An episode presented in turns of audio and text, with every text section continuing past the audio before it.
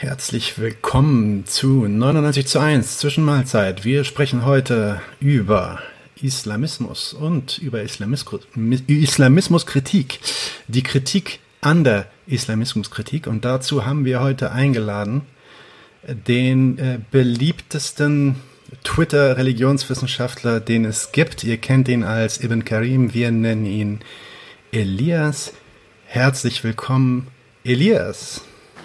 Hallo, hallo, es freut mich wieder da zu sein. Und wir freuen uns, dass du wieder da bist. Ähm, ich hoffe, dass der Sound in Ordnung ist diesmal. Ich ihr wisst ja, wie ich immer um den äh, Sound kämpfen muss. Wenn ich wieder zu leise bin oder zu laut bin, dann genau. Leftwinger ist schon da. Schönen Abend, Leftwinger. Ähm, dann sagt mir doch bitte Bescheid, dass ich mich leiser oder lauter mache. Außerdem haben wir Elias natürlich heute auch wieder ohne Kamera. Deswegen können wir den Account mal ähm, ausblenden. Und wir hatten ja letztes Mal schon etabliert, dass Elias sich gerne als Engels vertreten, Sheikh Engels vertreten sieht. Und deswegen Absolut. ist jetzt hier auf der Seite Sheikh Engels, genau. Okay, Elias, wie geht's dir? Alles gut bei dir? Sehr gut soweit, sehr gut. Also für die, die sich fragen, warum Engels, ähm, ich habe mich mal mit einem Kommilitonen darüber geeinigt, dass Engels eigentlich wirklich der wahre Gründer der Religionswissenschaft ist. und nicht Friedrich Max Müller, wie viele glauben. Also ähm, ich sehe tatsächlich in Engels in vielerlei Hinsicht eher ein größeres ähm, akademisches Symbol, ähm, Vorbild oder, oder, oder Vordenker in der Hinsicht. Äh, die Kritik an, an, an Feuerbachs Thesen oder sowas, ne? Das war das. Unter anderem auch Geschichte, Geschichte ja. des Urchristentums bei mir ganz speziell. Ja. Mhm. Okay. Äh, Gut, äh, ganz kurze Bier nochmal für Elias, alle, die ihn nicht kennen. Elias ist, äh, bist du immer noch 24 Jahre alt? Ja, du bist immer noch 24 Jahre alt, oder? Momentan noch 24 Jahre alt, ja. Momentan noch 24, okay. Er ist äh, Religionswissenschaftler, Master of Arts, äh, bezeichnet sich selbst als Sozialist und Marxist und hat einen ähm, tollen Twitter-Account, der äh, nennt sich, glaube ich, auch Elias Ibn Karim. Wir werden das linken in der Beschreibung. Äh, folgt ihm dort, wenn ihr möchtet. Dort hat er dann auch immer relativ gute Takes zu aktuellen politischen ähm, Geschehnissen. Und wir hatten eigentlich schon länger geplant, und zwar seit unserer letzten Folge nochmal eine Folge mit Elias zu machen, und zwar speziell zum Thema Islamismus. Und vor allem der Kritik am Islamismus. Also äh, Kritik am Islamismus gibt es natürlich vor allem hier im Westen zuhauf, vor allem in den letzten, ja, sag ich mal, zwei Jahrzehnten. Es gibt wenig ähm, ja, sagen wir mal, Kritik aus einer linken oder materialistischen ähm, äh, Richtung und da versuchen wir heute ein bisschen dran zu arbeiten. Und das ist ja auch was, was Elias äh, sehr nahe liegt. Elias, kannst du, bevor wir damit anfangen, uns aber erstmal erklären, damit wir so eine kleine Begriffsklärung machen, was ist Islamismus eigentlich? Ähm, wie ist das entstanden? Und was bedeutet das, das eigentlich heute, dieser Begriff oder diese Bewegung? unfassbar wichtige Frage, aber auch unfassbar schwer kurz zu beantworten. Ähm, Islamismus hat im Laufe der Geschichte eine Menge Begriffsbedeutungswandel durchgemacht. Also der Begriff an sich hat eine Menge Bedeutungswandel durchgemacht. Heute würden, glaube ich, viele eher zu einer Definition tendieren, zu der auch ich persönlich tendiere, nämlich ähm, Islamismus ist eine Ideologie, deren Ziel es ist, einen totalitären Staat zu etablieren, dessen staatliche Doktrine an einem gewissen, teils ultrarechten, reaktionären Islamverständnis orientiert sind. Also dementsprechend Gesetze, aber wie gesagt, dieses, diese Doktrin beeinflusst alle gesellschaftlichen Bereiche, ähm, staatliche Handlungen, aber auch das Privat, äh, ins Privatleben wird dadurch eingegriffen, deswegen totalitär. Historisch betrachtet ist aber, kann man es nur schwer, teilweise schwer so definieren weil ähm, der Begriff Islamismus früher häufig tendenziell eher neue politische Ideen und Bewegungen beschrieben hat, die im Laufe des 20. Jahrhunderts entstanden sind.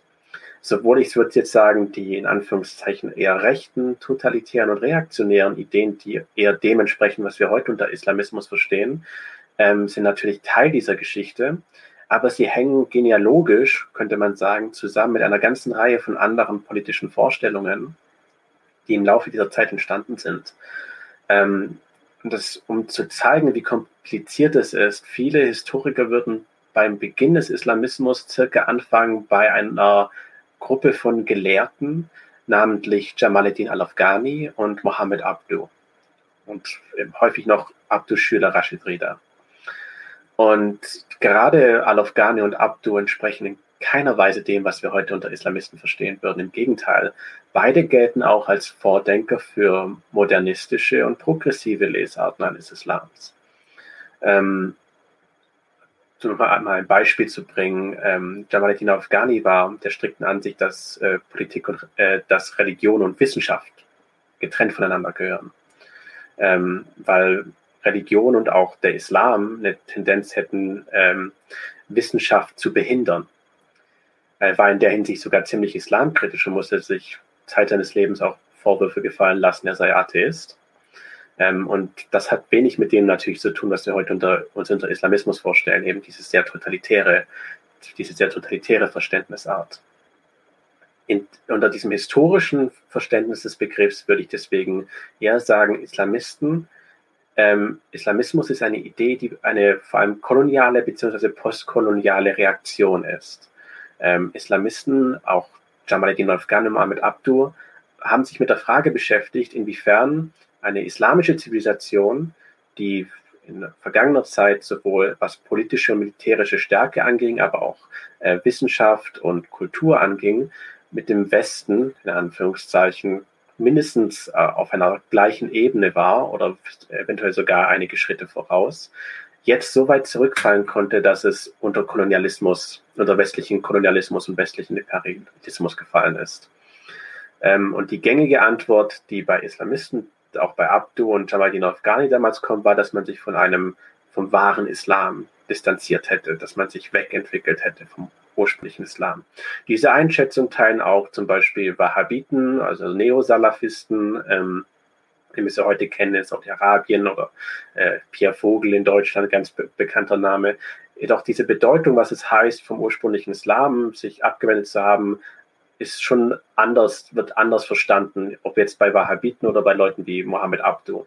Bei Mohammed Abdu ist es eher so, man hat sich ähm, abgewendet von den ursprünglichen Intentionen des Islams, ja, seinen ursprünglichen Ziel. Man hat vergessen, ihn zu verstehen, quasi. Und dementsprechend nach Abdus Logik muss man gerade weg von archaischen äh, Verständnisarten der Religion. Man muss die Religion rationalistisch betrachten, sich mit ihren Intentionen auseinandersetzen. Während zum Beispiel Wahhabiten diese, diese Rückkehr sehr wörtlich nehmen. Also zurück zu den Salaf Hasali, zurück ins siebte Jahrhundert, ja, und mögliche Neuerungen, Bidda, praktisch aus dem Islam entfernen, ihn quasi bereinigen, puristisch. Es gibt eine ganze Reihe von Narrativen, die sehr üblich sind bei islamistischen Strömungen. Es wird, zum Beispiel ist die Sichtweise von einer westlichen Welt, die essentiell andersartig ist zur, äh, zur islamischen Welt. Dementsprechend ähm, werden westliche Dinge als grundsätzlich inkompatibel betrachtet ähm, und fremd und fremde Exporte verstanden. Auch ein anderes Narrativ ist, dass man sich in einer Art, in einem Art Kriegszustand mit dem Westen befindet, dass der Westen einen sowohl militärischen Krieg gegen den Islam führt, aber auch einen Ideenkrieg. Ähm, dass zum Beispiel liberale oder progressive Lesarten des Islams von innen heraus den Islam zerstören sollen. Also derartige Muslime werden dann als, als Komplizen betrachtet. Und es gibt eine ganze Reihe von historischen Aspekten, die eine zentrale Rolle spielen bei dem Aufstieg islamistischer Bewegungen, äh, spezielle historische Ereignisse. Das sind dann zum Beispiel ähm, natürlich der Kolonialismus habe ich quasi in der Hinsicht benannt, aber auch die Rolle arabisch-nationalistischer Regime. Islamistische Gruppierungen wie die Muslimbrüder waren häufig, ähm, sind stark geworden in der Opposition zu diesen Regimen. Sie haben häufig in äh, Versorgungslücken eingegriffen, wo die, ähm, wo die ineffizienten Regime versagt haben. Also sie haben zum Beispiel Suppenküchen gebaut, sie haben Schulen gebaut, Krankenhäuser und so weiter.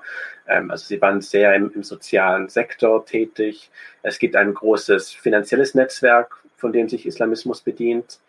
Ähm, in der Vergangenheit, aber auch heute noch gibt es einige Länder, die als sichere Häfen praktisch fungiert haben für Islamisten weltweit. Früher ganz bedeutsam Saudi-Arabien, zu einem gewissen Grad, auch wenn sie es gerne leugnen würden, heute immer noch. Aber vor allem die Türkei momentan und ganz weit oben Katar. Ja. Und ähm, von diesen Ländern fließt sehr viel Geld in islamistische Bewegungen, militärisch gewaltbereit wie auch nicht gewaltbereit weltweit. Also damit mit diesen Geldern werden Waffen finanziert, aber halt auch ähm, dadurch werden Bücher veröffentlicht, also Bücher gedruckt und, und exportiert. Dadurch mit diesen Geldern werden Moscheen gegründet und so weiter.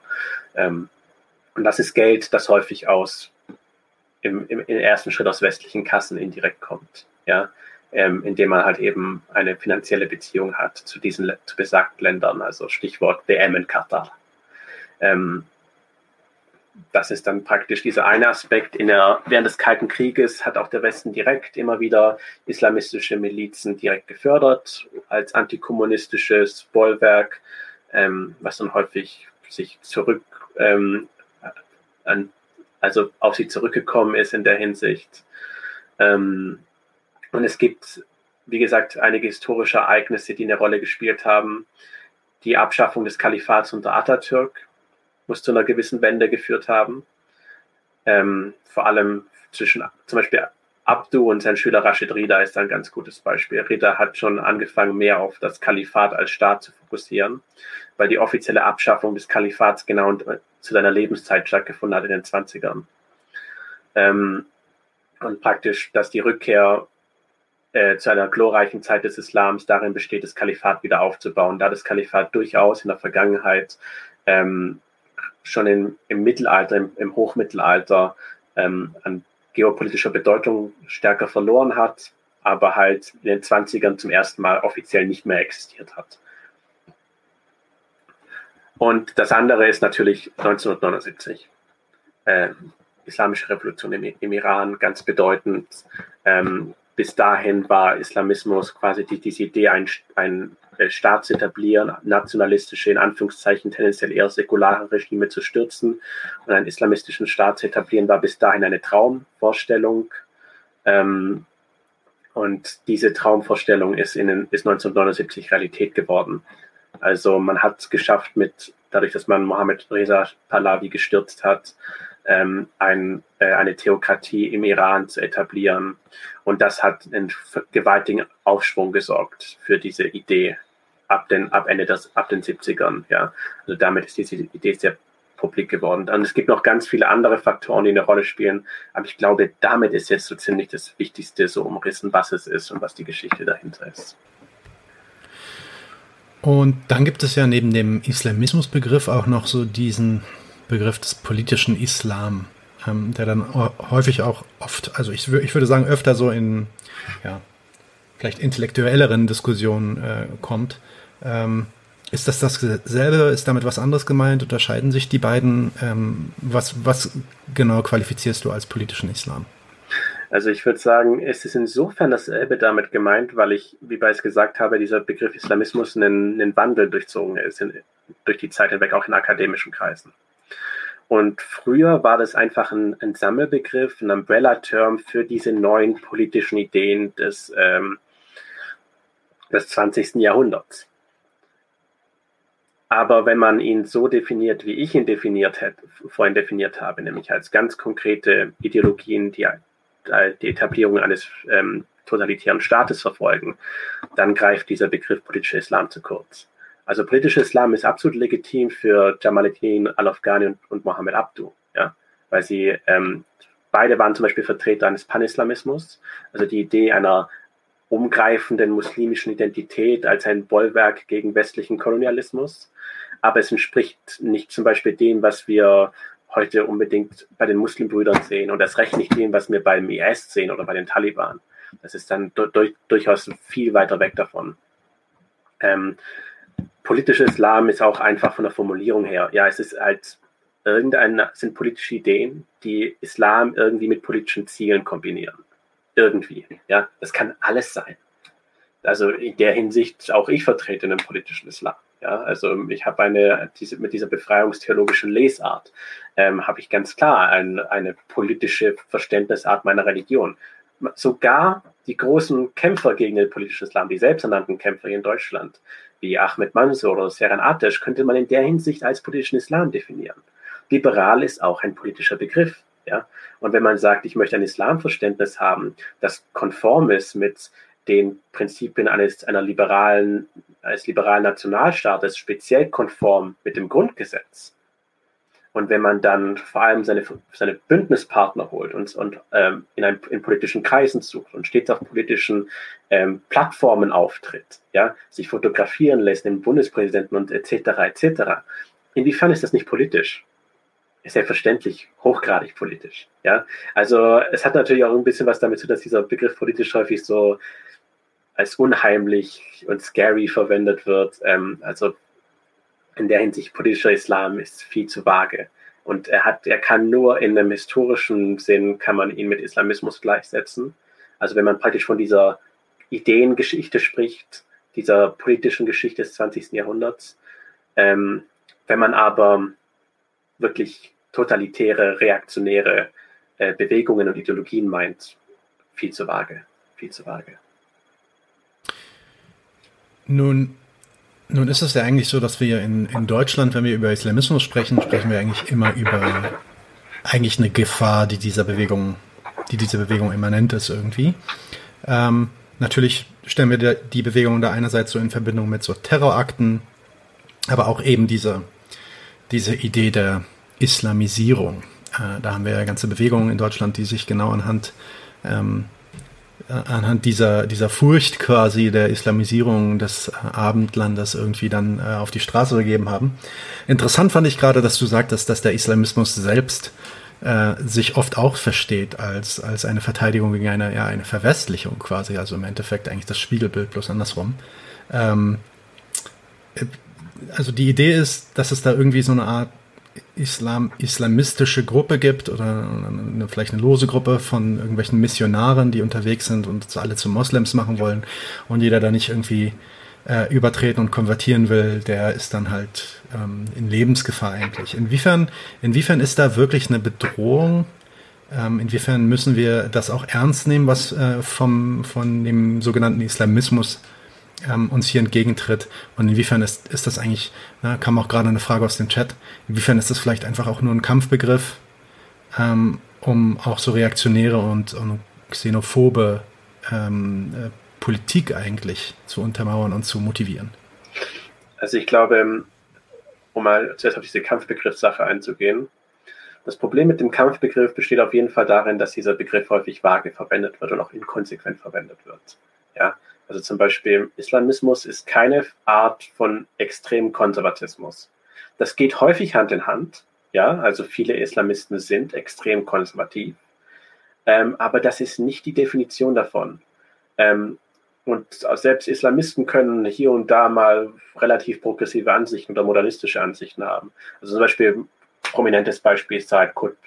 Ja, gilt als Vater des Dschihadismus. Also sein Buch äh, Die Zeichen auf dem Weg unfassbar bedeutend für die Entstehung des Dschihadismus. Und klar, wenn man das Buch liest, wird man sehen, Kurt hat keine freiheitliche Gesellschaft vor Augen. Es ist ein sehr totalitäres Bild, aber ähm, obwohl er Einfluss darauf hatte, dass sowas wie der IS entstanden ist, äh, würden sich heute sehr IS-Anhänger von ihm distanzieren. Ja, betrachten ihn sogar als, als, als Heuchler oder, oder Ungläubigen, in dem Fall, und zwar aus dem simplen Grund, weil Kut gegen die Sklaverei war.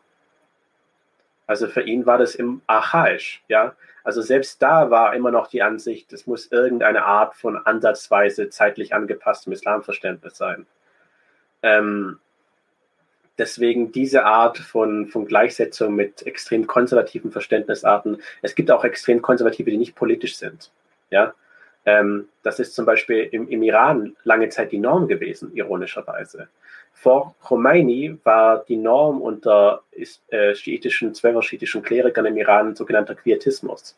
Ähm, das heißt, man war gegen die Etablierung eines, äh, eines Staates, eines islamischen Staates, aus religiösen Gründen tatsächlich, weil nach zwölfer-schiitischem Glaube der Anführer eines solchen Staates nur Mohammed al-Mahdi sein kann, also eine messianische Figur, ähm, die dementsprechend irgendwann mal erscheinen wird. Ja? Aber aus, eben aus diesem Grund, weil die politische Führung nach den damaligen gängigen Vorstellungen dieser ganz bestimmten messianischen Figur vorbehalten war, haben sich die Kleriker damals eher aus politischen Themen rausgehalten. Ja? mit Khomeini hat sich, hat sich das geändert. Diese Kleriker konnten immer noch extrem konservative religiöse Vorstellungen haben.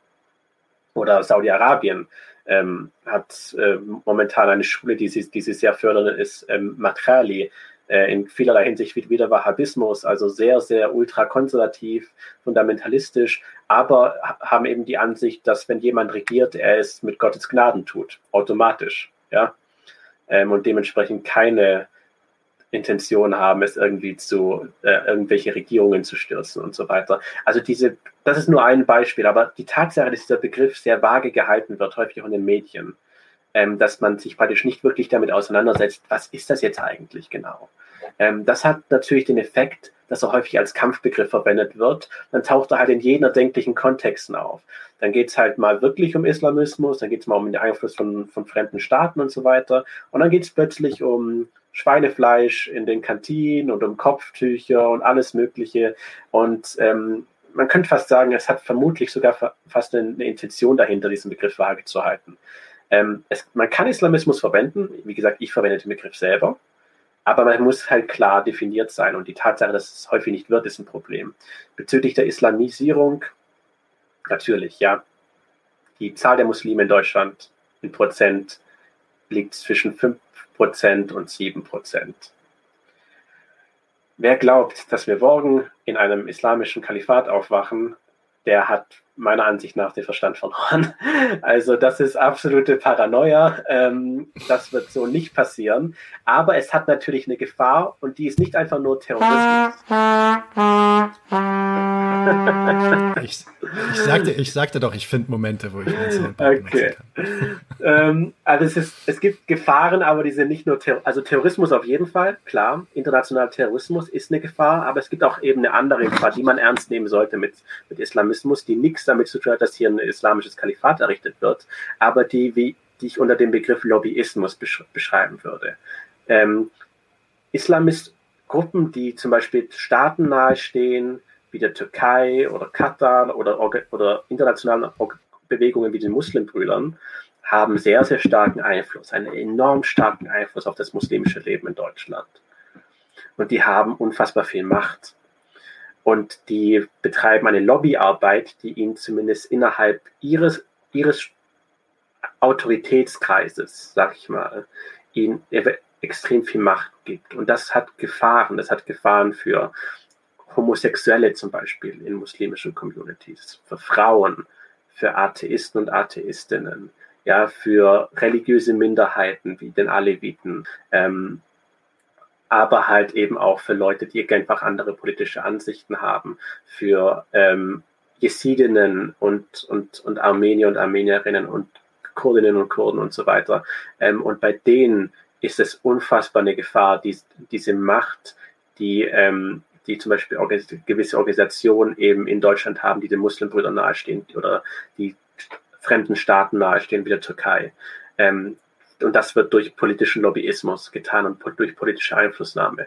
Das hat wenig damit zu tun, dass hier morgen ein Kalifat entsteht, aber das ist durchaus ernst zu nehmen. Das ist durchaus sehr, sehr gefährlich. Und das sind äh, reale Sorgen, über die man sich kümmern kann und über die man sich auch kümmern sollte. Okay, ähm, wir wollten ja heute eigentlich ursprünglich über die Kritik am Islamismus sprechen. Du hast damit auch schon so ein bisschen angefangen. Ähm, vielleicht, vielleicht machen wir mal wirklich weiter mit dem Mainstream und schauen uns mal so an, was, ähm, ja, was, was ist eigentlich die bürgerlich-liberale Kritik am Islamismus? Wie viel hat das eigentlich zu tun? Du hast es schon angedeutet, dass das eigentlich dann oft nicht so viel zu tun hat mit dem eigentlichen, eigentlichen Islamismus. Ähm, und wie, wie, wie, vielleicht kannst du noch ein bisschen tiefer und ein bisschen genauer darauf eingehen, wie du dann diese bürgerlich-liberale Kritik am Islamismus ähm, verstehst und einordnest. Also, ich habe übrigens gesehen, dass auch noch ein paar Fragen im Chat sind. Ich sammle die und wenn, wenn es einen guten Moment gibt, dann äh, können wir die vielleicht auch mal an Ilias stellen. Mhm, gerne. Yes, Ilias, let's go. Ähm, bezüglich der bürgerlich-liberalen Kritik, das habe ich zum einen ein bisschen angeschnitten mit dieser, dass dieser Begriff sehr vage gehalten wird. Ja, also ich sage immer so gerne, wir reden nicht über Islamismus, auch wenn das Thema eigentlich ständig in den Medien ist. Ja, auch wenn eine Kolumne die nächste jagt, eine Talkshow die nächste. Es geht häufig nur um Angst. Es geht häufig nur darum, welche Gefahren davon auskommen. Teilweise echte, teilweise nicht echte Gefahren, wie ich bereits schon vorher äh, erläutert habe.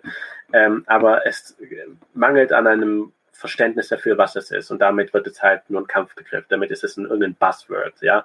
Ähm, und das ist ein Aspekt des Islamismus. Und teilweise ist jemand, der eher links ist, der sich als Sozialist versteht. Die Perspektive auf Islamismus, die ich habe, ist eine, wie ich sagen würde, historisch-materialistische. So, und das habe ich versucht am Anfang so ein bisschen klar zu machen. Ideen werden nicht einfach so populär. Ja, Bewegungen entstehen nicht einfach so. Es gibt materialistische Umstände, die dafür sorgen, dass Dinge entstehen. Und wenn man gegen ein, ein, ein derartiges Phänomen vorgehen will, muss man erstmal verstehen, woher es kommt und warum es da ist. In bürgerlich-liberalen Kreisen gibt es diese Herangehensweise nicht, weil man nicht so denkt. Ja? Die Herangehensweise ist in der Regel, dass Muslime irgendwo in, einem, in einer gewissen Epoche hängen geblieben sind dass sie irgendeinen erleuchtenden Pfad noch nicht beschritten haben, der der Westen schon längst beschritten hat. Ja? Und deswegen redet man davon, dass Islam irgendwie europäisch werden muss oder deutsch werden muss, was ähm, kompletter Blödsinn ist, aber vor allen Dingen auch gefährlich ist, weil es ein islamistisches Narrativ bestätigt. Nämlich das Narrativ, dass man den Islam verwestlichen möchte. Ja? Ähm, und das ist unfassbar giftig. Ähm, deswegen, da, das ist halt, wenn ich etwas vor allem kritisieren würde, als, als Linke eigentlich schon fast offensichtlich, aber äh, wenn ich etwas kritisieren würde an einer liberal-bürgerlichen Verständnisart des Islams, ist es halt genau, äh, äh, des Islamismus in der Hinsicht ist genau das.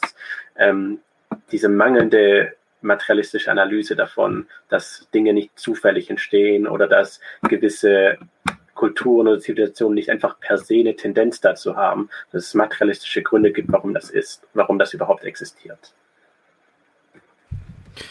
Und dann gibt es ja aber durchaus auch, auch ja, würde ich sagen, linke Kritik am Islamismus. Ähm, und auch die ist dann oft nicht so, wie sie sein sollte, so aus. Also wie ich das verstanden habe aus deiner Sicht und aus meiner Sicht auch.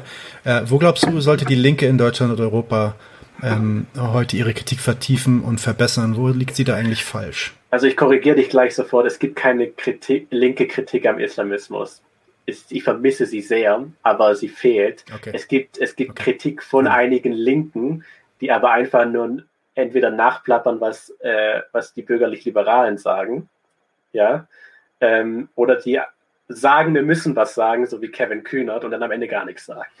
Also ähm, Kevin Kühnert hat ja bedauert, ja, die Linke sagt viel zu wenig. Ja, wo ist er denn jetzt in Bezug auf die Taliban in Afghanistan? Was hat er denn jetzt zu sagen? Sascha Lobo ähm, bezeichnet sich selbst als bürgerlich und, und so würde ich ihn auch eher einordnen. Er sagt, er sagt, er ist ein linker Bürgerlicher. Für mich ist Sascha Lobo ein liberal-bürgerlicher. Ja? Und so würde ich auch seine Kritik einordnen. Ähm, und ähm, und bei einigen anderen ist es halt teilweise wirklich einfach nur das, entweder das, das Nachsprechen einer politischen Rechten oder Liberalen, also das Nachplappern von deren ihrer Kritik oder das komplette Schweigen. Ähm, eine wirklich eine linke Kritik ist für mich eine materialistische Kritik am Islamismus und die fehlt komplett. Also natürlich hier und da vielleicht, aber so, so groß, dass man, dass sie, dass sie wahrnehmbar ist und, und speziell in Deutschland äh, sehe ich das nicht sonderlich. Und dann gibt es natürlich noch diese, und das hast du auch schon leicht angesprochen, nämlich diese Idee vom, äh, und ich glaube, das ist deine Lieblingsidee, äh, vom äh, sogenannten liberalen Islam. Und auch dieser liberale Islam, es gibt ja mittlerweile auch diese eine, ich habe den Namen vergessen, diese einen, ich vergesse den immer wieder, diese einen Moschee. In ich kann es jetzt sagen, weil ich den Namen so häufig in meinem Leben sage. Ja, ja, ich kann es mir vorstellen. Es ist die Ibn Rushd Goethe Moschee. Ibn Rushd Goethe, Ibn Rushd Goethe Moschee, genau. Ja. Ähm, die, äh, genau, und da, die ist relativ bekannt dafür geworden, dass sie den sogenannten liberalen Islam vertritt. Und interessant fand ich dann auch, dass dann plötzlich auch, glaube ich, irgendwann relativ bald nach der Eröffnung ein Burka-Verbot ausgesprochen wurde und so.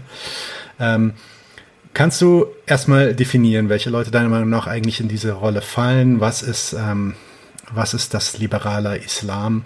Was ist deren Kritik am Islamismus und warum bist du so gar nicht damit einverstanden? Also erstmal, ähm, wenn es um die Intention geht, vieler Muslime, die sich als liberale Muslime bezeichnen, dann bin ich da sogar sehr konform damit.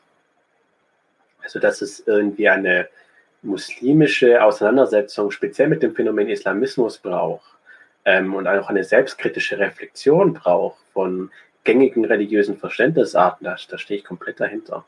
Da stehe ich vollkommen dahinter. Und ich bin auch nicht gegen alle, die sich als liberale Muslime bezeichnen. Ich, in meinen Teenagerjahren hätte ich mich vermutlich selbst so bezeichnet oder habe ich mich auch so bezeichnet. Ja, also ähm, in der Hinsicht ist, ist der Begriff ein Sammelbegriff für ähm, Muslime, die vor allem progressive Ansichten haben in Bezug auf Frauenrechte, in Bezug auf Wissenschaft, in Bezug auf sexuelle Freiheit, ähm, die in der Regel auch ähm, eine demokratische Ordnung befürworten oder eine, eine Form einer säkularen Ordnung befürworten und so weiter. Aber es ist keine homogene Bewegung.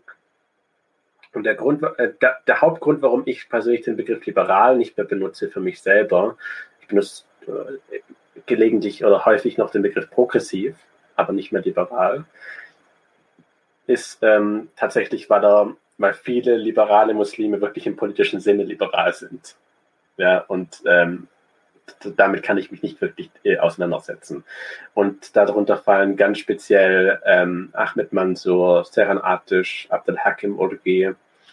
Ähm, das sind auf jeden Fall Namen, die mir in Deutschland äh, einfallen. Cem Özdemir immer wieder, ja. Ähm, in den USA oder in Kanada, in USA und Kanada fallen mir noch ein, Asra äh, Noami und ähm, Tarek Fatah. Äh, das sind einzelne Namen und ähm, um mal ganz krass in, ins Gericht zu fahren, es ist richtig, dass man sich mit Islamismus auseinandersetzt. Es ist richtig, dass man selbstkritisch ist. Das finde ich alles essentiell. Ähm, aber ich muss nicht jedes rechte westliche Narrativ nachplappern. Und es ist auch nicht förderlich. Und ich habe wirklich den Eindruck, dass es beim vielen mehr darum geht, ähm, die guten Muslime zu spielen. Vor allem die, die dann in den Medien auftauchen, die dann eine Springer-Kolumne nach der nächsten bekommen und äh, in, in, halt in den Talkshows sitzen, dann halt beklatscht und betätschelt werden als die guten integrierten Muslime, die, deren Aufgabe es ist, einfach nur als Grundzeugen für Narrative zu fungieren, die ähm, die nicht-muslimische Mehrheitsgesellschaft in diesen Ländern sowieso schon hat. Ja? Also einfach nur nachzuplappern, ja, ja, ihr habt recht und das und hier und da ist der Fehler und so weiter und, und ich bin euer Ally in dieser Hinsicht, der, der euch recht gibt, ähm, der, der, der Kronzeuge Muslim, äh, der das, der das einfach bestätigt. Und das hilft halt niemandem. Also das hat, das hat, das erreicht gar nichts, das hat überhaupt keinen Wert, das bestätigt wieder eher islamistische Narrative. Ähm, und wie gesagt, wenn ich gegen solche Gruppen bin, dann eigentlich mehr mit der Intention, um marginalisierten Gruppen, marginalisierten Leuten zu helfen und nicht damit jemand wie Henrik im Bruder mir auf die Schulter klopft und sagt, ich bin einer von den Guten. Das ist mir ziemlich scheißegal, was so jemand über mich denkt und es sollte auch jedem scheißegal sein. Ja, das sollte nicht die Intention sein und das ist leider viel zu häufig das, was, was in diesen Gruppen verfolgt wird. Speziell bei Seran Atisch. Ähm, ich habe vorher über Islamisierung gesprochen im Sinne von wir wachen morgen auf in, in einem islamischen Kalifat. Das mögen vielleicht Pegida-Leute häufig so denken und dann, zuckt man mit den Schultern, aber Serenatisch hat es selbst mal auf Facebook genauso geschrieben, ja, dass das ihre Sorge ist. Und sie, ähm, sie tritt dann halt auch auf bei Veranstaltungen von zum Beispiel mit der FPÖ zusammen mit, ähm, mit ja, dem Stracher, es ist der Name nicht, ähm, äh, von der FPÖ lachend äh, nebeneinander, nebeneinander. Und dass jemand wie Henrik im Bruder sowieso schon in eine hartrechte Ecke abgedriftet ist, sollte ich, glaube ich, niemandem mehr erklären müssen. Ähm, und das sind halt Probleme, die ich hier habe. Ja, ja, ja also ähm, ich sage dazu jetzt erstmal nichts. Wir kommen dann vielleicht gleich noch dazu. Ich habe noch ein, zwei Fragen, bevor es dann ein bisschen offener wird. Ich ganz kurz dann zurück zu deiner Position, die ja im Endeffekt, wo du ja im Endeffekt sagst, es gibt eigentlich keine ordentliche linke Kritik, ähm, die die wäre eigentlich wichtig. Wir sollten so eine linke Kritik haben. Und wenn wir die haben äh, am Islamismus, dann sollte das eine ähm, historisch materialistische sein. Kannst du uns dann kurz erzählen, was ist denn dann eigentlich so deine Position basierend auf, auf, auf dieser Idee, beziehungsweise wie glaubst du, sollte sich die Linke ähm, gegenüber sogenannten Islamisten oder gegenüber dem Islamismus selbst ähm, verhalten? Was sollte so ihre, ihre Ausstrahlung und ihre Agenda, ihr Programm bezüglich des Islamismus sein? Also es gibt erstmal eine Sache, die sehr einfach ist. Ja, das ist eine Sache, das ist ein Aspekt von vielen, aber eine Sache, die sehr viele Leute nachvollziehen können, die jeder verstehen kann, die mit ähm, der Politik des Staates Deutschland zu tun hat äh, und die eine unfassbare Bedeutung hat. Ich habe vorher schon erläutert, Islamisten brauchen Geld. Ja? Um Ideen zu verbreiten, braucht, braucht man Ressourcen. Und auch um Bewegungen zu unterstützen, braucht man Ressourcen. Egal, ob sie jetzt militärisch gewaltbereit sind oder nicht. Ja? Für alles braucht es Ressourcen, für alles braucht es Geld. Es steht schon lange klar, woher Islamisten weltweit ihre Gelder beziehen. Ja? Das heißt, eine, eine linke Kritik wäre zum Beispiel eine Kritik an politischen Entscheidungen und Umständen, die dafür sorgen, dass Islamisten überhaupt an solche Ressourcen kommen. Ja? Und das hat schon mal wahnsinnig viel zu tun mit unseren politischen Beziehungen zu Ländern wie der Türkei, dem Iran, Saudi-Arabien, Katar, ähm, Pakistan und so weiter. Aber ganz speziell Türkei, Katar und Saudi-Arabien. Iran ist immer so hin und her, aber Iran ist auch ein sehr großer Förderer, muss man gar nicht unter den Teppich kehren. Ähm, aber sehr viele Gelder fließen momentan nach Katar und Katar ist unfassbar bedeutend. In Katar haben lange Zeit äh, die Führer der Taliban äh, ihre, Position gehabt. Die Hamas sitzt in Katar. Ähm, Yusuf al-Qaradawi, bedeutender äh, Gelehrter, vor allem für die Muslimbrüder in Katar zu Hause und in Katar läuft jetzt eine WM. Ja? Und das ist eine Sache, mit der sich zum Beispiel eine Linke auseinandersetzen kann. Ja? Das einfach versuchen zu stoppen. Ja, sagen wir boykottieren diese Länder und wir äh, und wir kappen jedwede Beziehungen mit ihnen, weil das Geld, was in diese Länder fließt, fließt wieder in die Taschen von islamistischen Gruppierungen. Das muss einfach jedem klar sein. Das ist sehr einfach zu verstehen und ähm, und das ist etwas, worauf sich eine Linke konzentrieren kann. Und die andere Sache ist, ähm, es gibt Umstände zum Beispiel in Deutschland, die dazu beitragen, dass gewisse Gruppen ähm, auch so entstärken können. Ähm, das ist zum Beispiel deutsche Religionspolitik oder die Religionspolitik in vielen Ländern ist sehr christozentrisch. Das, sie ist strukturiert auf Basis des westlichen Christentums. Ja, das, auch das, die Gesetzeslage, das Recht ist so strukturiert. Das heißt, man geht zum Beispiel grundsätzlich schon mal davon aus, es gibt sowas wie die Kirche. Also niedisches Land kennt sowas wie eine Kirche gar nicht. Ähm, das heißt, äh, als die ersten Muslime, also als die großen Wellen von muslimischer Migration nach Deutschland kamen in den 50ern, ähm, gab es Schwierigkeiten, so etwas wie eine muslimische Vertretung aufzubauen, weil es nicht diese Form der Institutionalisierung gab, wie sie im Christentum gibt. Das deutsche Gesetz erwartet das aber. Ja? Als dann im Laufe der 60er sehr viele Muslimbrüder aus Ägypten geflohen sind, sind sie unter anderem auch nach Deutschland geflohen. Und das sind, das waren sehr gebildete Studenten, die unter anderem von Hassan al-Banna wie Leitfaden vererbt bekommen haben, wie man eine Bewegung aufbaut, die ein ganzes Netzwerk hatten, äh, durch, durch die Gelder geflossen sind und die diese Vertretungen aufbauen konnten. Es ist keine Überraschung, dass sowas wie der Zentralrat der Muslime durchzogen ist von Verbänden, die eine Nähe zu den Muslimbrüdern hatten, weil die Muslimbrüder eine der wenigen waren, die das aufstellen konnten, was der Staat juristisch verlangt hat. Nämlich eine Institution, die sich selbst versorgen kann, ähnlich wie eine Kirche und so vom Staat unabhängig ist und als Partner des Staates fungieren kann. Ja? Ähm, und das muss zum Beispiel überdenkt werden. Ja? Also diese, diese Form der Religionspolitik ist veraltet. Ja? Es ist nicht nur im Blick auf Islam. Die we wenige Religionen haben eine Institutionalisierung ähnlich wie die westlich-christliche. Ja? Ähm, das ist dementsprechend nicht mehr zeitgemäß. Und da muss man unfassbar an, anpassen. Und, und, zu guter Letzt, und das ist vielleicht eher abstrakt, ähm, aber nicht weniger bedeutend, wissen, wie, diese, wie dieses Phänomen funktioniert, wissen, wie es tickt, wissen, wie es versteht, seine Narrative kennen. Ja? Das habe ich vorher angeschnitten, wenn man nach einem europäischen Islam schreit, hilft man nicht. Man macht alles noch viel schlimmer. Ja, weil das, das ist Wasser auf, auf den Mühlen islamistischer Polemik. Das braucht es ganz bestimmt nicht. Ja, und mit sowas, so etwas würde ich mir bei einer Linken wünschen, aber vor allem die ersten beiden. Ja, das ist, das ist sehr reale, an, an, reali, an realen Umständen orientierte ähm, Islamismuskritik. Und was ist mit diesen, mit diesen, ja, sag ich mal, ordinären Punkten? Die kriege ich auch immer regelmäßig wieder in den, in den, in den Chats und in den Comments, wenn wir irgendwas zum Thema Zuwanderung machen oder Islam machen. So diese Idee, ja, wir müssen ja auch, wir dürfen jetzt auch nicht leise sein, wenn die Islamisten äh, ihr zum Beispiel ihre Frauen unterdrücken ähm, wir dürfen auch nicht leise sein, wenn Islamisten irgendwie patriarchalische Strukturen äh, fest, verfestigen in Europa. Ähm, mhm. Was ist mit diesen, mit diesen Standardpunkten, wo die Linke sich natürlich eigentlich ne, ähm, feministisch positionieren will und dann eigentlich sagen will, natürlich geht das nicht.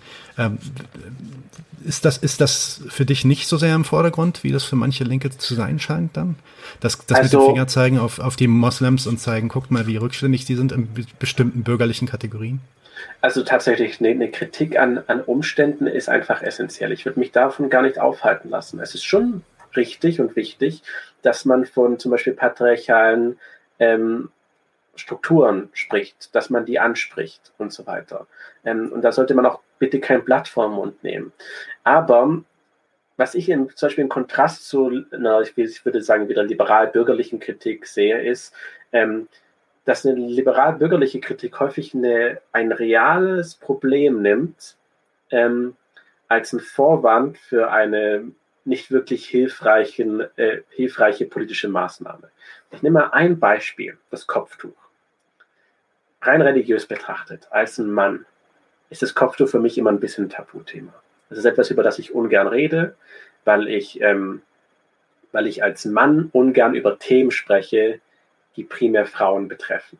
Ja, ich, ich denke, man muss über das Kopftuch sprechen und ich denke auch, man, Männer müssen involviert sein in, in solchen Themen, aber vor allem als Zuhörer und Leute, die dann an sich arbeiten und etwas ändern.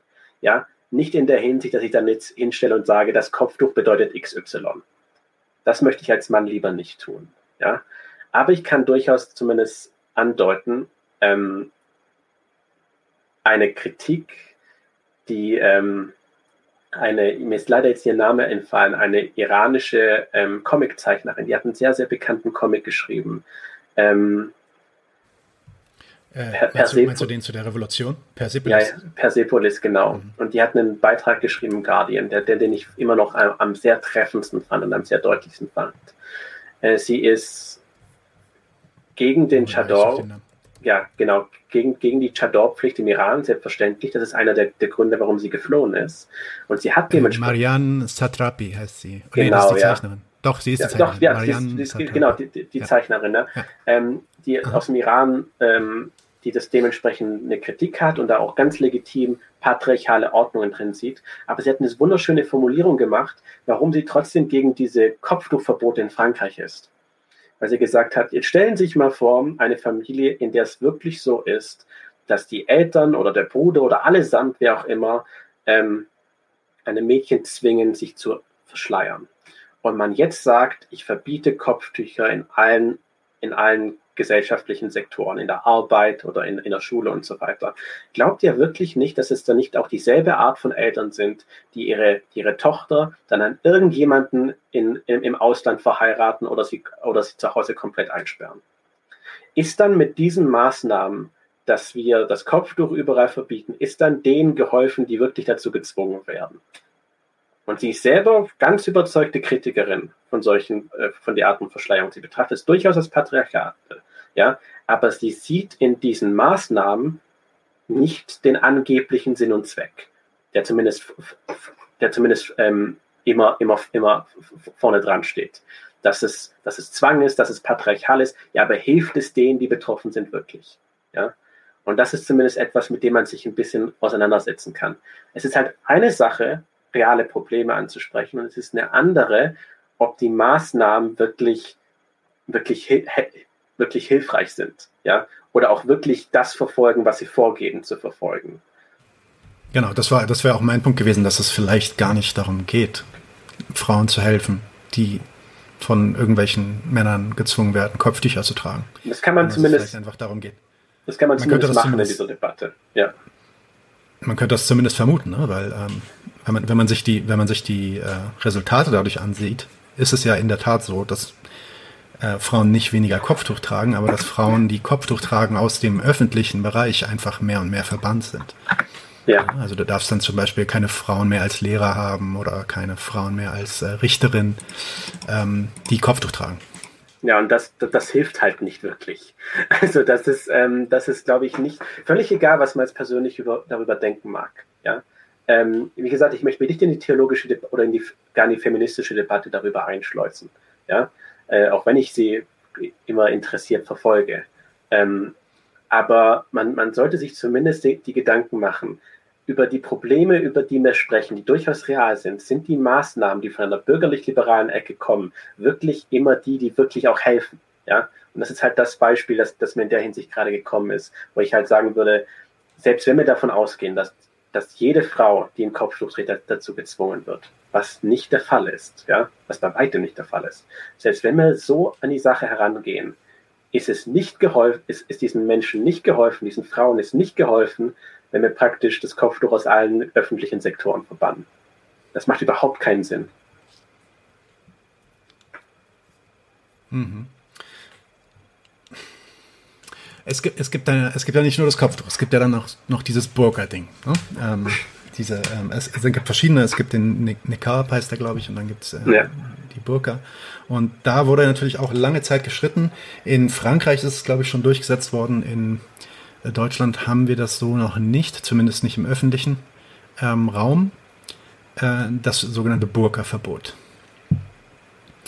Und ich glaube, äh, da, das Lustige da ist ja, dass einerseits scheint das irgendwie noch ein extremerer Fall zu sein als bei dem Kopftuch und man, ich glaube, man, man findet in der Bevölkerung einfach mehr Sympathie für, für so ein Verbot als wahrscheinlich für ein Kopftuchverbot. Andererseits reden wir hier, glaube ich, in Deutschland von 3000, die letzte Zahl, die ich gelesen habe, sind irgendwie 3000 Menschen oder 4000 Menschen. Und die Frage ist auch, wie viele davon konstant hier sind. Ja, also ähm, okay. in, in, in, einigen der Statistiken geht zum Beispiel, äh, können potenziell sogar äh, Touristinnen mit, mit runterfallen. Ja. Genau. Ähm, und, das, und wenn, man, wenn, man, sich dann anschaut, wie hitzig diese Debatte geführt wird, was ist, ja. welche, welche Debatte führen wir dann eigentlich da gerade? Genau, das ist auch, ähm, das ist auch tatsächlich, tatsächlich die Frage, ähm, das, da geht es um viele in, in diesen Bereichen auch die Frage bei Kopftuch bei, bei Minderjährigen. Ja, also von, von wie vielen reden wir mhm. eigentlich? Mhm. Natürlich kann man dann mhm. sagen, wie auch Seren Attisch gesagt hat, ein Mädchen mit Kopftuch ist ein Mädchen zu viel. Ähm, das, äh, das stimmt durchaus, aber es, man, man, muss sich auch fragen, ob es hier eine gewisse Projektionsfläche gibt. Übrigens der Grund, warum wahrscheinlich so etwas wie Burka und, und Nikab häufig ähm, beliebter wegkommt, ist, weil ich weil es auch sehr viele Muslime gibt, die damit Probleme haben, auch durchaus einige Konservative. Richtig, richtig. Ja. ja. Ähm, und, und die das dementsprechend, ähm, ich muss gar nicht so weit denken, ich denke an meinen eigenen Haushalt. Ja. Also ähm, ich habe hier in, in, meiner Familie mit Kopftuch seltener getragen. Also zum Beispiel meine Mutter trägt keins, außer, außer zum, zum Gebet. Ähm, aber ein Kopftuchverbot würde man, also ein Hijab-Verbot in der Hinsicht, würde man hier durchaus in meiner Familie negativ bewerten, Nikab oder Burka hingegen gar nicht. Ja? Ähm, ich spreche jetzt nicht von mir selber, sondern von meinem direkten Umfeld. Ähm, aber das hat durchaus auch eine Rolle dafür, warum das, warum das so, so, bekannt ist. Aber das hat dann wiederum den Grund, wenn selbst innerhalb muslimischer Communities das Thema derart kontrovers ist, dass es eben jetzt auch nicht nur eine Spannung ist zwischen liberalen Anführungszeichen und Konservativen, sondern dass es auch einige gibt, die, ähm, die allgemein ein Problem haben damit, dann ähm, würde ich schon, dann hat man eigentlich schon ein, ein leichtes Gefühl da, davon, ist es eigentlich wirklich so ein Riesenthema? Reden wir wirklich von so vielen, äh, von so vielen Menschen? Und ähm, ja, da ist durchaus so, ich, ich habe immer ein gewisses Problem damit, wenn es um, also ich, wie gesagt, das kann ich nochmal zu, zu dem Punkt von vorher sehen. Ähm, ich weiß nicht, ob es wirklich äh, ein Ziel ist, dass man Menschen aus dem öffentlichen Raum verbannt. Völlig egal, was man von, von dieser Art ähm, der, der, Kleidung halten mag. Ähm, und also ich, ich, ich bin da vielleicht auch in, in, in der Hinsicht etwas, etwas libertärer eingestellt. Also, also selbst wenn ich, selbst wenn ich es einfach nicht verstehe oder, oder, oder es problematisch sehe, ähm, halt eine, eine gewisse Gruppe aus, äh, aus dem öffentlichen Raum zu verbannen, finde ich immer kritisch. Ja. Das ist, das finde ich immer ich meine, das ist, problematisch. Ist, das ja. ist ja das Lustige. Das ist ja das Lustige eigentlich an dieser Diskussion, dass das ja eigentlich, dazu musst du gar nicht libertär sein, sondern das widerspricht eigentlich den liberalen Werten dieser bürgerlichen Gesellschaft. Ähm, der Idee, dass du dich anziehen darfst, kleiden darfst. Äh, also, also Kritik, Kritik darf man selbstverständlich äußern. Also ich finde, äh, ich, ich, finde, ich natürlich. finde, ich finde natürlich, wenn, wenn, Leute sagen, sie möchten Kritik daran üben, äh, auch eine, äh, zum Beispiel eine feministische Kritik an dieser Art der Kleidung üben, das, das sehe ich absolut legitim. Das finde ich auch nicht per se xeno, xenophob, ja. Ähm, aber, aber halt die, diese Debatten darüber, ähm, dass es, äh, dass es darum geht, dass man eine ganze Gruppe von Menschen halt äh, aufgrund ihrer, ihrer Art der Kleidung aus dem öffentlichen Sektor verbannen möchte, das finde ich, das finde ich fragwürdig. Ja. Ähm, ja, ja, nee, äh, stimme ich dir zu. Deswegen, also deswegen wollte ich gerade sagen, dass es, also wie gesagt, da muss man gar nicht groß libertär sein. Ähm, da kann man auch einfach nur ein ganz ja, zentristischer äh, SPD-Wähler mit starken liberalen, freiheitlichen Werten sein und sagen, ey, irgendwas stimmt hier nicht, wenn wir irgendwie Frauen sagen, äh, wie sie sich anzuziehen haben oder nicht anzuziehen haben. Dann, äh, ja, wie gesagt, du musst nicht mal groß links sein, um, um da zu sehen, dass irgendwas da im Argen liegt. Und das ist halt dann auch einer der Hinweise, ähm, der, ich, der für mich ich, persönlich klar macht, dass, äh, dass dass da mehr hintersteckt, dass es nicht wirklich um, den, um das Kopftuch geht, dass es auch nicht wirklich um die Frauen geht, die, die dieses Kopftuch tragen. Aber, aber, ich, ich, bin, ich bin ehrlich zu dir, Nadim, ähm, das habe ich vorher schon angeschnitten. Äh, ich habe meine Meinung zu, zu Sachen wie, wie Kopftuch und Hijab und ich habe diese Meinung auch, glaube ich, gerade sehr, sehr, sehr klar gemacht. Aber ja. ich fühle mich bei dir, bei halt, wenn es halt um, um feministische Themen geht, wie, wie bereits gesagt, Männer sollten sich mit feministischen. Themen auseinandersetzen, sie sollen zuhören und sie sollen sich arbeiten. Aber wenn es um, um eine Debatte diesbezüglich geht, das, das, sollten lieber, das sollten lieber Feministinnen nee, nee, führen. Fall. Ja, also das ist auf jeden Fall. Und du hast mir auch, auch auf jeden Fall die Idee gerade gegeben, äh, dass ich auf jeden Fall jemanden mal äh, ins Interview dazu reinhole. Ähm, und da, darum ging es mir jetzt auch nicht wirklich, das zu diskutieren, ja. sondern es ging mir eigentlich eher um die, um die bourgeoise Reaktion darauf, ja. ähm, die dann doch, die dann doch gar nicht so bourgeois, sondern eben reaktionär ist. Ja, okay, sehr gut. Ich glaube, ähm, dann haben wir eigentlich schon einen relativ guten Überblick, äh, wie du Islamismus verstehst, was du so von Islamis äh, Islamismuskritik hältst, warum bestimmte Islamismuskritik äh, wichtig ist und es auch wichtig ist, dass die, ähm, die Linke einen materialistischen und auch einen historischen Fokus nimmt, wenn es darum geht, dieses ähm, Phänomen ja, quote unquote zu bekämpfen oder äh, da einen Gegenpol zu bieten zumindest. Was sind so ähm, jetzt haben wir gerade letzte Woche ganz groß, wir hatten auch eine Folge dazu, zu der Situation in Afghanistan, ähm, ganz viele Diskussionen darüber gehabt, dass die Taliban wieder an die Macht gekommen sind, etc. Ja. etc. Glaubst du, dass dieses Problem äh, oder die Problematik des Islamismus eventuell auch mit einer äh, neu aufkommenden Flüchtlingswelle in Deutschland auch wieder heißer werden wird? Es ist ja jetzt, würde schon sagen, in den letzten ein, zwei Jahren vielleicht etwas abgeebbt, auch vielleicht durch die ganze Corona-Pandemie, die im Vordergrund war. Auf Worauf müssen wir uns einstellen als Linke hier? Auf jeden Fall.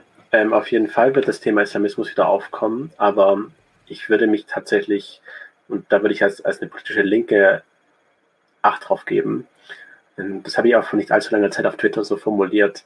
Ich bin der Ansicht, wie gesagt, man redet in Deutschland sehr wenig über Islamismus. Ähm, man schreit viel, sehr viel darüber. Also man hat sehr viel Angst darüber. Ähm, aber man, also so die, diese Analyse, die, eine seriöse Debatte über das Thema, das gibt es sehr wenig. Ähm, und es hat durchaus in meiner Ansicht nach einen Grund, weil wenn man jetzt die ganzen Strongmans sieht in Europa gegen Islamismus, ja, ob jetzt Emmanuel Macron ist oder Sebastian Kurz, die sich vor allem in den letzten paar Jahren so inszeniert haben als, äh, als die starken Männer gegen Islamismus, ähm, und jetzt in Afghanistan eine islamistische Miliz äh, Menschenleben bedroht, ja, und aktiv Menschenleben bedroht. Einige Minderheiten in Afghanistan, wie die, wie die Hazara, sind wirklich vom Genozid, ähm, also die, da besteht die Gefahr des Genozids. Ähm, dass die erste Reaktion dieser Strongman-Leute ist, ja, wir müssen gucken, dass keine Flüchtlinge kommen. Wir müssen gucken, dass es keine Flüchtlingswelle gibt, dass es keinen Flüchtlingszustand gibt und so weiter und so fort. Ähm, und sich praktisch die Reaktion nicht mit den direkten Opfern einer realen islamistischen Machtergreifung ähm, auseinandersetzt. Das zeigt sehr viel, worum es da, darum wirklich geht. Islamismus ist, äh, so wie Sie es beschreiben, ist ein Blankoscheck für, für die Festung Europa. Ja, es ist, es ist die große Entschuldigung dafür, dass man Leute in, in der Türkei oder ähm, in, in heruntergekommenen Flüchtlingslagern oder auf griechischen Inseln festhalten kann, dass man, dass Menschen ertrinken können im Mittelmeer oder dass man auch Menschen abschiebt in Länder, wo ihnen potenziell der, der, der Tod droht.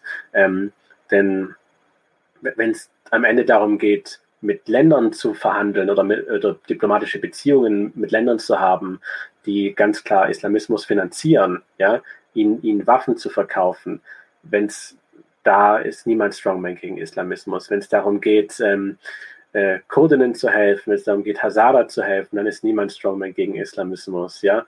Ähm, man ist stark gegen Islamismus, wenn es um Migration geht.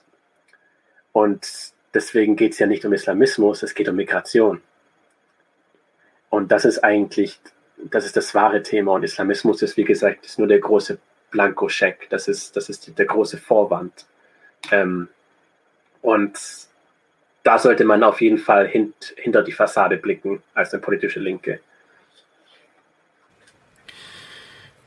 Okay, Elias, ich habe noch zwei, vielleicht drei Fragen aus dem Chat. Mal gucken, äh, wie gut die passen. Ich fange mal an mit Jugoslav. Jugoslav, ein, ein, ein kurzer Kommentar. Ich hatte das vorhin auch geschrieben in den Kommentaren unter irgendeinem Video, ich weiß nicht mehr genau wo ich sehe ab und zu, dass du Kommentare bei uns postest und dann gehe ich rein in das Video und die Kommentare sind weg. Ich weiß nicht warum. YouTube muss die irgendwie löschen, also nicht, dass du denkst, wir machen das. Ich habe keine Ahnung warum. Ich habe auch schon versucht, irgendwie rauszufinden, ob die irgendwo in irgendeinem Batch, äh, in, in, in so einem Speicher drin landen oder sowas. Äh, ich habe sie nirgendwo gefunden. Insofern, sorry dafür, falls du das, falls du das merkst, dass die ab und zu verschwinden. Ähm, ja, Jugoslav fragt, was hältst du von dieser Erzählung, dass Muslime zusammenhalten müssen, weil sie weltweit unterdrückt werden? Dabei wird sich vor allem auf Palästinenser, Uiguren, Bosniaken und Rohingya bezogen.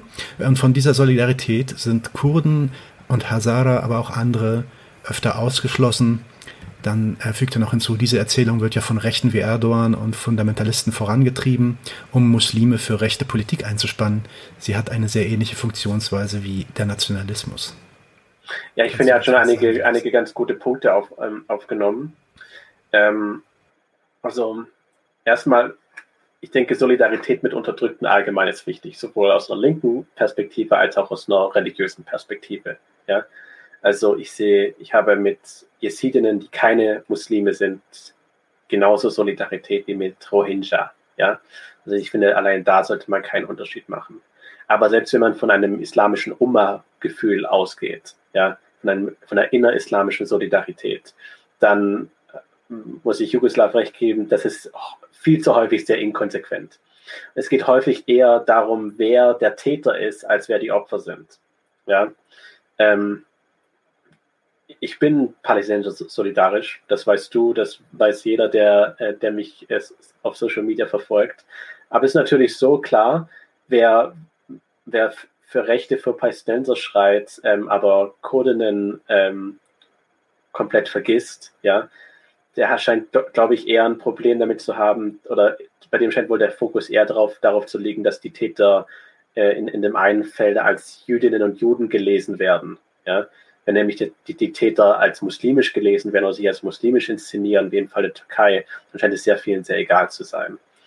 Und auch scheint man zu vergessen, dass sehr viele Palästinenser Christen sind. Ja, das ist, das ist natürlich auch eine Sache. Ich habe dann, wenn, ich habe dann, wenn Solidarität mit allen Palästinensern und nicht nur mit muslimischen Palästinensern, sondern mit russischen oder atheistischen genauso. Ähm, die andere Sache ist, selbst die paar Fälle, die du genannt hast, wie Uiguren und Rohingya, das ist sehr ambivalent mit, mit dieser Solidarität. Und man, es wurde jetzt schon mehrmals bewiesen, dass man sich die Solidarität auch wegkaufen kann. Also wie schnell hat man die Uiguren vergessen, sobald ähm, sich die finanziellen und ökonomischen Beziehungen mit China verbessert haben. Also ich meine, Uiguren waren für die Türkei anfangs das eine propagandistische Goldgrube. Die waren ja nicht nur muslimisch, das war das ist ja eine, das ist ja eine Turk-Ethnie, ja. Ähm, die, äh, die Uiguren sprechen eine Turksprache, also sind auch noch Brüder im, im, im Volk, in der Ethnie, also im, im rein nationalistischen Kontext. Ähm, und als sich aber dann die finanziellen Beziehungen, also die, die wirtschaftlichen Beziehungen mit, mit, mit China so stark verbessert haben, ähm, dann hat auch selbst Erdogan gemeint, ja, die, die Lage der Uiguren wird ausgenutzt, um einen, um einen Keil zwischen Türkei und, und China zu treiben. Pakistan sagt ja sowieso gar nichts, äh, weil es weil es sehr enge Beziehungen mit, mit China hat und so weiter. Rohingya genauso. Also wer von den selbsternannten Anführern der islamischen Welt hat, ähm, hat Myanmar angeklagt auf, im, beim Internationalen Gerichtshof? Es war nicht der Iran, es war nicht Saudi-Arabien, es war nicht die Türkei, es war nicht Pakistan, keiner von denen. Es war Gambia. Ja? Gambia hat Myanmar angeklagt. Ähm, also da hat man auch sehr, sehr viel vergessen. Und ja, es hat auch was mit dem innerlichen Rassismus zu tun. Ich habe ich hab letztes Mal gemeint, das ist eine Form von Gaslighting.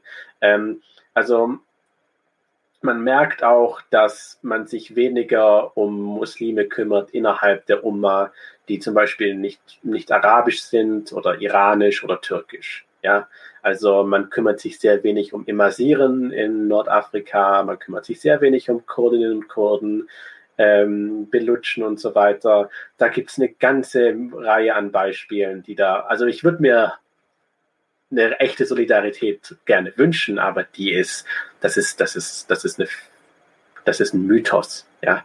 Also das ist nur propagandistisch, das, das gibt es nicht wirklich. Es gibt so viel internen Rassismus, interne Vorteile. Das ist so durchzogen von Opportunismus und Heuchelei. Ähm, ja, ich glaube, mehr gibt es dazu nichts nicht zu sagen. Okay, äh, nächste Frage. Eine kleinere, eine kleinere Frage, also zumindest eine kürzere Frage, aber es ist, glaube ich, inhaltlich äh, auch wieder ein eigenes Thema. Ähm, aber vielleicht kannst du kurz davon, also die Frage hier ist, äh, ist die Taliban reformierbar? Vielleicht kannst du das einfach ein bisschen breiter nehmen und ähm, ich weiß nicht, hast du dich mal mit den Taliban auseinandergesetzt? Kannst du ein bisschen was da, dazu erzählen? Sind das einfach würd, deine 0815 Islamisten? Ich, ich würde nicht sagen, ich würde nicht sagen, dass, dass ich ein Experte bin, aber ich, aber ich, um, um mal den Begriff reformierbar zu nehmen, reformierbar im, im Sinne von sich verändern kann jede Gruppe. Ja, jede Gruppe ist in der Hinsicht reformierbar, jede Gruppe kann sich neuen Umständen anpassen. Ich beurteile eine Bewegung aber auch nach ihrem Kern. Ja, also nach, nach der internen Doktrin, nach den internen Maßstäben. Ähm, ich sag mal so, wenn die Taliban sich so weit verändern würden, dass sie keine totalitäre Staatsgründung mehr verfolgen, dann sind es nicht mehr die Taliban. Ja, dann, das wäre ein Bruch mit, mit jedweden ursprünglichen Doktrinen. Ähm, also in der Hinsicht sehe ich keine Reformierbarkeit. Ähm, aber ja, diese, die, diese Sachen, die, diese Bewegungen können sich anpassen. Und sie können sich verändern und sie können zum Beispiel, theoretisch könnten sie auch Waffengewalt aufgeben. Das ist durchaus möglich.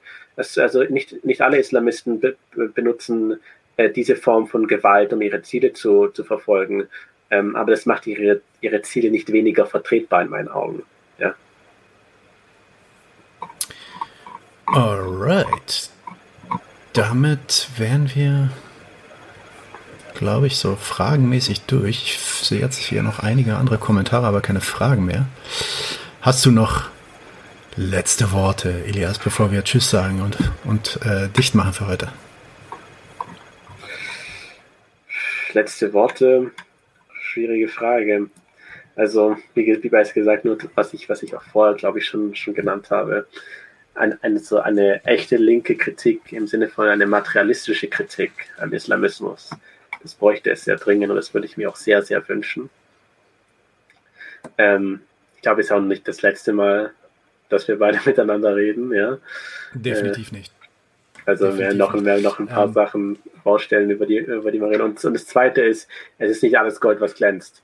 Ähm, es, es, es, gibt sowohl Islamisten und Islamistinnen, die, die eine gute Show abziehen, aber es gibt auch ganz viele selbsternannte Kämpfer gegen den Islamismus und Reformmuslime und so weiter, die bei weitem nicht so toll sind, ähm, wie sie auf den ersten Blick scheinen. Und äh, auch da würde ich jedem raten, hinter die Fassade zu blicken. Ja, aber ich sehe, obwohl ich sehe noch eine, eine Frage, die ich wahrscheinlich tatsächlich gerne beantworten würde. Let's do it. Und zwar auch von und, Jugoslav, nehme ich an. Ja, von Jugoslav. Weil ähm, das ist jetzt genau, das ist, das ist eine. Stellt die besten Fragen.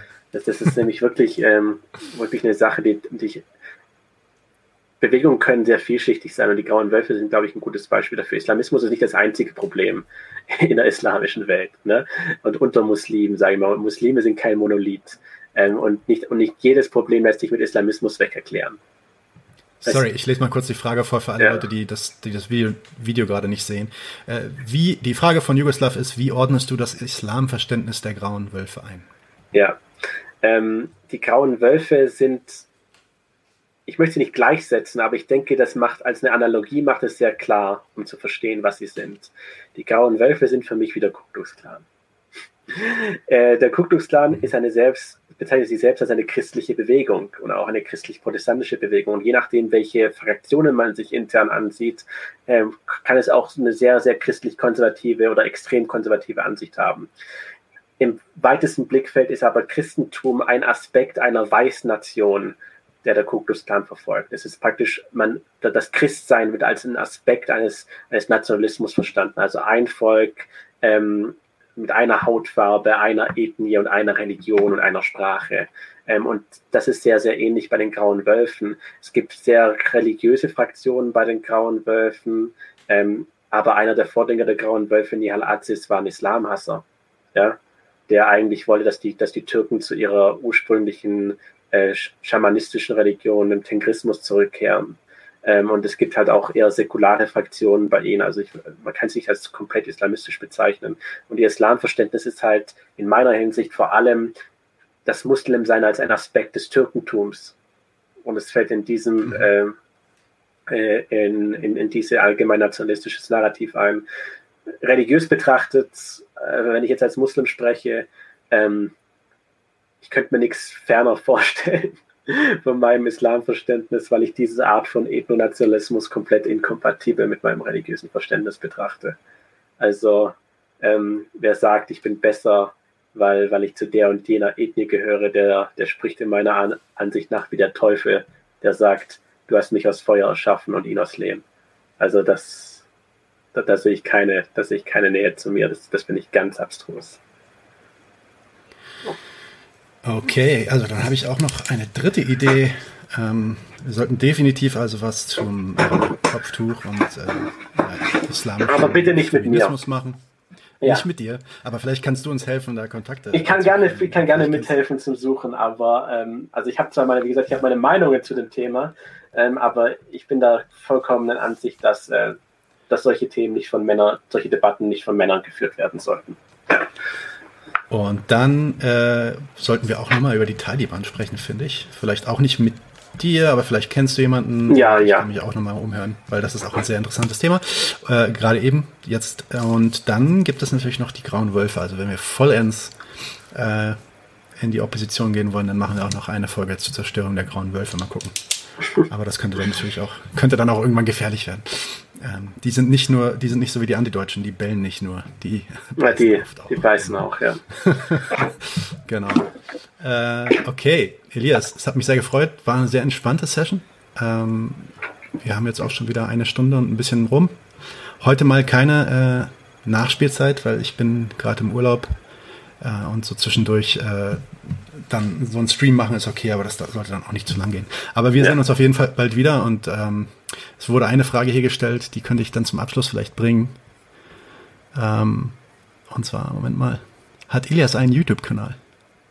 Und die Antwort ist ja, hat er. 99 zu 1 ist sein YouTube-Kanal. Also bis jetzt ist er 99 zu 1. Ich habe hab tatsächlich einen YouTube-Account, aber ich habe noch nie Videos hochgeladen oder sowas. Äh, ich benutze solange, du, solange du kein solange du keinen eigenen äh, Account hast, solange du keinen eigenen Kanal hast, sieh, sieh bitte äh, 99 zu 1 ist dein Kanal. Du kannst auch jederzeit selber hier was machen, wenn du willst. Kein Stress. Ja. Da können wir uns gerne darüber und, mal unterhalten, ja. Wenn du selber, wenn du selber was aufmachen willst, dann und da Hilfe brauchst, kannst du dich auch gerne bei uns melden, jederzeit. Okay, Elias? Ja, gerne. Alles klar. Elias, vielen, vielen Dank für deine Zeit. Vielen Dank für Hat das tolle mich sehr gefreut, viel, ja. Natürlich, wie immer. Ähm, und vielen Dank auch an den Chat, Leute. Vielen Dank, dass ihr da wart. Habt einen schönen Abend. Und ach ja, nicht vergessen, am Donnerstag kommt so eine neue Folge raus, die Studiofolge, die wir vor, ja, vor anderthalb Wochen aufgezeichnet haben. Da geht es um die Wahlen, die Bundestagswahlen, sehr spannend.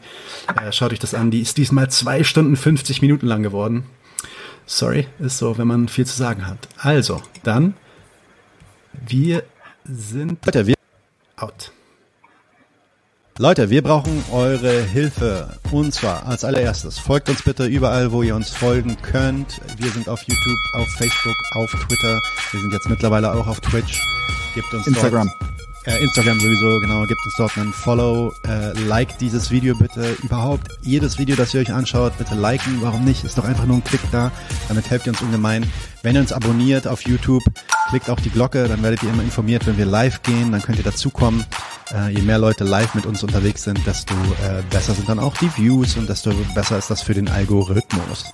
Wir haben außerdem ein Patreon-Konto. Genau.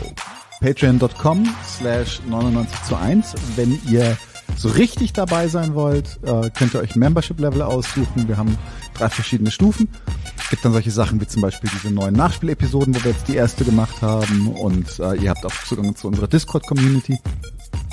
Weiters haben wir einen paypal.me slash 99 zu 1 Link, falls ihr denkt, naja, sind schon schnaffte Typen, aber mehr als einmal will ich nicht zahlen, dann könnt ihr uns da auch ein bisschen Geld schicken.